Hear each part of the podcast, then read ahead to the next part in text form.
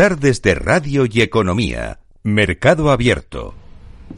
Seguimos, seguimos en mercado abierto después de asomarnos a todas las opciones que pueden estar ahora mismo o ser atractivas en el campo de la inteligencia artificial. Vamos a poner el foco en otro punto. ¿Dónde? Javier Luengo, muy buenas tardes. Pues lo ponemos, Rocío, en el presupuesto federal de Estados Unidos.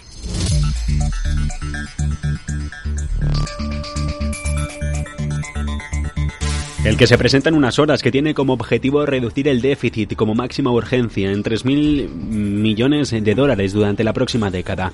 Por otro lado, ¿qué va a hacer para conseguirlo? Subida de impuestos a grandes empresas y grandes fortunas, es decir, los que en la primera economía del mundo ganan más de 400.000 dólares al año con la intención de evitar aquí recortes en la seguridad social o el Medicare recortes de servicios para los más desfavorecidos. A esto se les limitará la cantidad de dinero que puedan depositar en cuentas de jubilación, en planes de pensiones, eliminando subsidios fiscales a las transacciones, también, y ojo a esto, con las criptomonedas.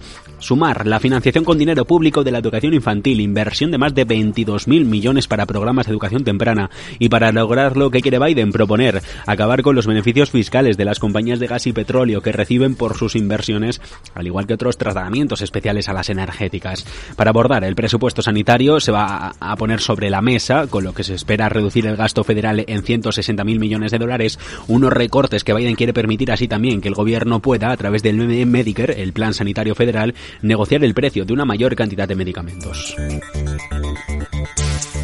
El plan incluye ampliar, por ejemplo, la capacidad de este Medicare, subastar derechos de espectro radiofónico, eh, adoptar medidas para reducir los robos de identidad, los fraudes en el seguro de desempleo y enfrentar a las aseguradoras que hagan cobros excesivos, lo que anticipa que se genere un ahorro de 20.000 millones. Poner fin, por valor de 31.000 millones, a los beneficios extraordinarios de las petroleras y eliminar un beneficio fiscal para inversiones en bienes inmuebles de 19.000 millones. Sobre el mercado, la idea pasa por cuadriplicar el impuesto del 1% sobre las recompras de títulos que entró en vigor en enero, algo que la Casa Blanca insiste en que alentaría a las compañías a invertir en crecimiento en lugar de impulsar a tenedores. El presidente Biden también tiene la intención de proponer un aumento del 5,2% para los sueldos de los trabajadores públicos, el mayor incremento en décadas. Intenciones demócratas a la que los republicanos, y ojo a esto, ya han dicho que no.